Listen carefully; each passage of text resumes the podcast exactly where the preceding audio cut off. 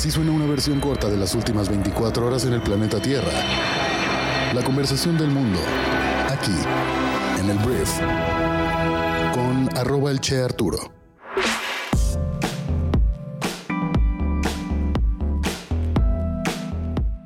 Muy buenos días, bienvenidas, bienvenidos a esto que es el brief para este viernes 27 de octubre.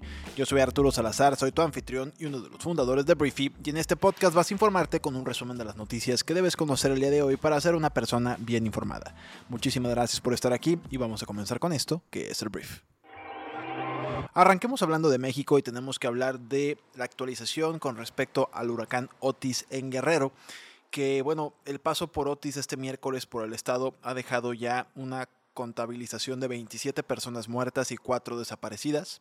La Secretaría de Seguridad y Protección Ciudadana, a cargo de Rosa Isela Rodríguez, ha afirmado este jueves en la conferencia del gobierno que están a la espera de más información para hacer un balance completo de la devastación que provocó el huracán de categoría 5, que es la máxima en la escala, que impactó de lleno a la ciudad costera de Acapulco. AMLO ha dado a conocer sus condolencias a las familias de los fallecidos y ha informado de que uno de ellos era miembro del ejército. De las cuatro personas desaparecidas, tres son agentes de la Marina, el otro cuerpo militar desplazado para ayudar en las tareas de rescate y evacuación. La escena es terrible, o sea, no hay otra forma de describirlo. Eh, torres de transmisión de electricidad caídas, automóviles destruidos, hoteles inundados. La que se esperaba fuera tormenta tropical se convirtió en huracán categoría 5 al tocar la costa y bueno, dejó a su paso un daño material cuantioso. Se calculan pérdidas por 15 mil millones de dólares, según la firma de análisis de riesgo especializada en desastres naturales y guerra Enki Research. Y la verdad es que volviendo al tema de las vidas humanas, las personas que estuvimos al pendiente de esta tragedia el día de hoy, nos queda claro que esta cifra de 27 personas fallecidas lamentablemente va a aumentar. Eh, las cosas por allá están bastante, bastante fuertes. Eh, las autopistas ya están empezando a abrirse, algunos servicios ya están empezando a volver, pero es un reto enorme, sobre todo para el aparato gubernamental de nuestro país, el hecho de que puedan dar una respuesta rápida y certera a la gente que está por lo pronto sin nada y que necesitan agua y que necesitan alimentos y todo esto. Hay muchísima información en redes sociales sobre dónde puedes enviar donativos económicos o en especie. Hay muchísima gente que necesita nuestra ayuda en Acapulco y esperamos que todos podamos contribuir, aunque sea un poquito. Vamos a hablar ahora de un tema abismalmente opuesto, porque la Confederación Patronal de la República Mexicana, también conocida como Coparmex, ayer advirtió que la desaparición de los 13 fideicomisos del Poder Judicial de la Federación sí afecta los derechos laborales de 40.000 personas que con su esfuerzo han aportado recursos a los fondos para el pago de pensiones complementarias. El sindicato patronal criticó la negativa de la mayoría de los diputados y senadores a escuchar y dialogar con la sociedad y con los trabajadores del Poder Judicial sobre la extinción de los fideicomisos. La desaparición de los 13 fideicomisos, agregó Coparmex, no vela por el interés público y el respeto a la Constitución, sino que tiene como propósito debilitar a otro poder, lo que en los hechos es una regresión democrática. Los legisladores tienen su compromiso con quienes los votaron, no con sus representaciones partidistas ni con los intereses del grupo, fue lo que apuntó Coparmex. Hablemos de la aspirante presidencial Xochil Gálvez, que se sumó ayer a la causa antipopulista que abandera la Organización Demócrata Cristiana de América y se declaró impulsora de la defensa de la libertad y la democracia.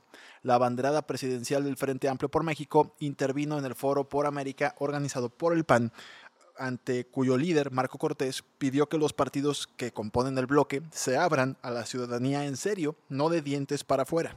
En presencia de varios expresidentes latinoamericanos, entre otros Vicente Fox y el colombiano Andrés Pastrana, la senadora dijo que no resultaba exagerado afirmar que el actual gobierno pretende construir un régimen autoritario inspirado en el populismo bolivariano. Galvez se cuidó de mencionar al presidente Andrés Manuel López Obrador, pero sostuvo que no es una casualidad que este gobierno haya mantenido relaciones amistosas y alianzas con los peores representantes del populismo. La hidalguense llegó a proponer que todas las fuerzas democráticas de la región deben sumarse en un frente común en defensa de las libertades, y además pidió a los partidos que se abran a la participación ciudadana. Hablemos de las noticias más importantes del resto del mundo y voy a empezar hablando de Israel, porque las fuerzas de defensa de este país dijeron que llevaron a cabo una incursión selectiva este jueves en el norte de Gaza, utilizando tanques y unidades de infantería en preparación para las próximas etapas del combate. El ala militar de Hamas dijo que casi 50 rehenes secuestrados durante su ataque a Israel el 7 de octubre han sido asesinados por ataques israelíes en la franja de Gaza, afirmación que no ha sido verificada de forma independiente. Mientras tanto, un funcionario de la Organización Mundial de la Salud dijo que la crisis humanitaria de Gaza había alcanzado proporciones catastróficas. Según la media Luna Roja, solo 12 camiones lograron llevar ayuda al enclave durante la noche. El Producto Interno Bruto de Estados Unidos creció a una tasa anual del 4.9% en el tercer trimestre, frente al 2.1% del segundo trimestre, y la tasa más rápida en casi dos años. La economía sigue fuerte a pesar de las altas tasas de interés, impulsadas por un sólido gasto de los consumidores y salarios más altos pero el ritmo vertiginoso puede eventualmente desacelerarse a medida que los rendimientos de los bonos pues siguen aumentando. El gobernador del estado de Estados Unidos, Maine, dijo que 18 personas murieron y 13 resultaron heridas en tiroteos masivos en un restaurante y en un boliche en Lewiston, la segunda ciudad más grande del estado. Cientos de agentes de policías continuaron buscando a Robert Cart, contra quien se emitió una orden de arresto por asesinato. Se advirtió a los residentes de varias ciudades que se refugiaran en sus casas. Y este es un estado francamente pues pacífico relativamente hablando para los números que también ya maneja Estados Unidos. En 2022 hubo solo 29 asesinatos en Maine y bueno, en una sola tarde murieron 18 personas en este lugar el Banco Central Europeo dejó sin cambios los tipos de interés tras 10 aumentos consecutivos. La inflación en la zona euro está cayendo y fue del 4.3% en el año hasta septiembre frente al 5.2% en agosto. Pero Christine Lagarde, presidenta del banco, sugirió que era demasiado pronto para considerar recortar las tasas. La tasa de depósito se sitúa actualmente en un récord del 4%. Rusia, al parecer, está ejecutando a soldados que intentan retirarse pues, de una sangrienta ofensiva en el este de Ucrania, afirmó la Casa Blanca. Y las tropas rusas y ucranianas pues, han estado enfrascadas en una batalla por la ciudad de primera línea desde mediados de octubre.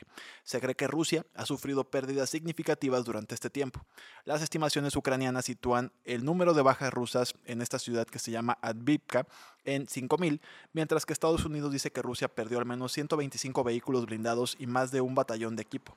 Un portavoz del ejército ucraniano dijo que las tropas rusas se negaban a atacar posiciones ucranianas cerca de Advivka debido a las grandes pérdidas y que había pues motines en algunas entidades.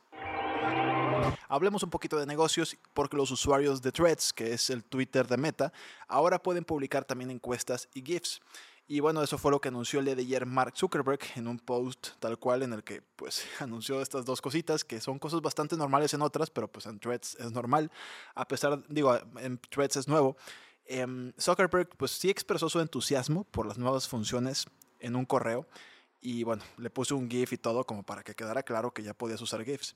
Entonces, bueno, esa es la novedad en Threads. Yo francamente lo tengo, nunca lo uso. No sé si tú seas una persona que tiene Twitter y que ahora usa Threads o si realmente usas Threads. Yo no conozco muchas personas que me puedan decir, oye, pues yo todos los días publico y lo cambié por Twitter, ¿sabes? Pero bueno, Meta lo va a empujar hasta donde pueda. Antes de irme te voy a recomendar un artículo que publicamos el día de ayer en Briefy que habla acerca de los desafíos en temas de sostenibilidad en la industria de la moda para el año 2030 porque a medida que la década avanza, muchas de las principales marcas de moda del mundo se enfrentan a un reto monumental, que es incrementar drásticamente el uso de materias primas con un menor impacto ambiental. Esto pues con el fin de cumplir con las próximas regulaciones de sostenibilidad y alcanzar objetivos de descarbonización. Entonces, este artículo súper interesante te habla precisamente de estos grandes retos y de cómo los están sorteando algunas de las marcas que están más adelantadas en este rubro.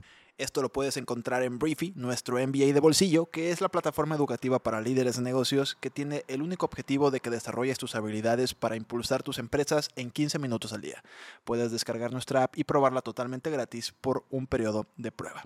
Entonces, muchísimas gracias por haber estado aquí. Esta fue la conversación del mundo para este viernes y nos escuchamos el próximo lunes en la siguiente edición de esto que es el brief. Yo soy Arturo. Adiós.